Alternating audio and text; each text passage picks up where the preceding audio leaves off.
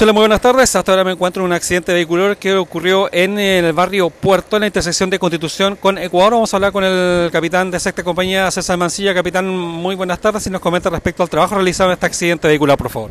Hola, muy buenas tardes. Sí, mira, el trabajo en conjunto con personal de cuarta compañía de rescate y sexta compañía. Eh, solamente atendimos una persona lesionada en un vehículo menor fue una colisión de dos vehículos menores, pero solamente una persona lesionada.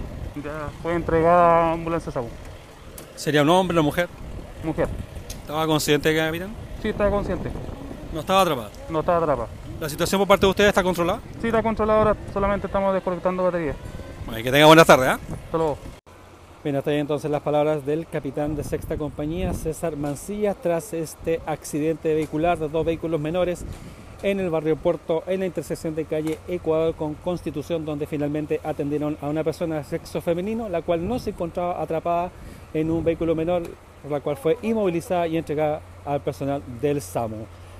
La persona ya está siendo estabilizada dentro de la ambulancia y Carabineros toma el procedimiento mientras bomberos ya eh, comienzan a recoger material para retirarse de este lugar. Desde la ciudad de Puerto Montt, informó para ustedes Néstor Manquian, Lobo Prensa. Buenas tardes.